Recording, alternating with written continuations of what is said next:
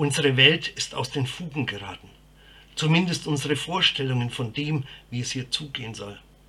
Wir hatten uns ja schon daran gewöhnt, dass wir in Frieden leben und dass es uns im Großen und Ganzen gut geht und dass es irgendwie schon immer weiter so gehen wird.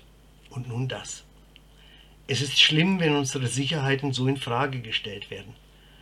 Da hatten wir erst diese fürchterliche Pandemie und nun auch noch Krieg in Europa. Und dazu all die Probleme mit Inflation und teuren Mieten und Heizkosten und Benzin.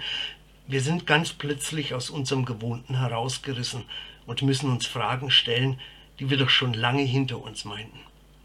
Dabei waren die immer da. Wir haben sie nur erfolgreich zur Seite geschoben. Aber jetzt zeigt sich wieder, dass unsere Welt nicht gerecht ist.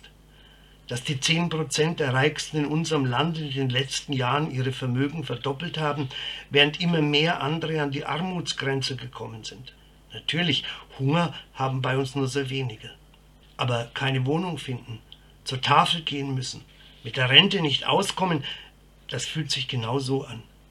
Und Hunger ist eines der zentralen Motive in der Bibel. Und es ist immer klar, dass Hunger nicht sein soll, ja nicht sein darf. Denn Gott will, dass wir leben.